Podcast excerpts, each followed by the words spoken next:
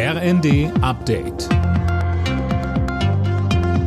Stündlich neu. Auf den Punkt informiert. Ich bin Sönke Röhling. Guten Abend.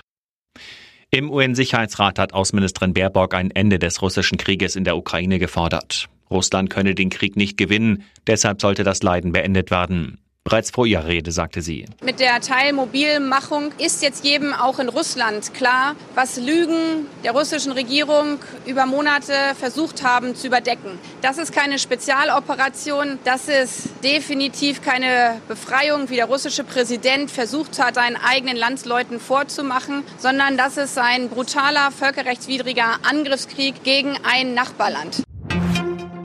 Die Europäische Union bereitet weitere Sanktionen gegen Russland vor. Im Gespräch ist dabei ein Preisdeckel für russisches Öl, heißt es aus Brüssel. Es wird allerdings mit Widerstand gerechnet. Ungarns Regierungschef Orban fordert, dass alle Russland-Sanktionen aufgehoben werden. Der Bundestag hat darüber beraten, ob Deutschland der Ukraine auch Kampfpanzer liefern sollte. Die Union konnte sich dabei mit einem entsprechenden Antrag nicht durchsetzen, bekam aber Unterstützung auch aus den Reihen der Koalition. Die FDP-Verteidigungspolitikerin Strack-Zimmermann sagte. Wir als Freie Demokraten sind der Meinung, dass wir in der jetzigen militärischen Lage, in der die ukrainische Armee Stück für Stück ihr Territorium zurückholt, mindestens den Transportpanzer Fuchs und den Schützenpanzer Marder liefern müssen. Und wenn es die Lage erfordert, gegebenenfalls auch den Kampfpanzer Leopard.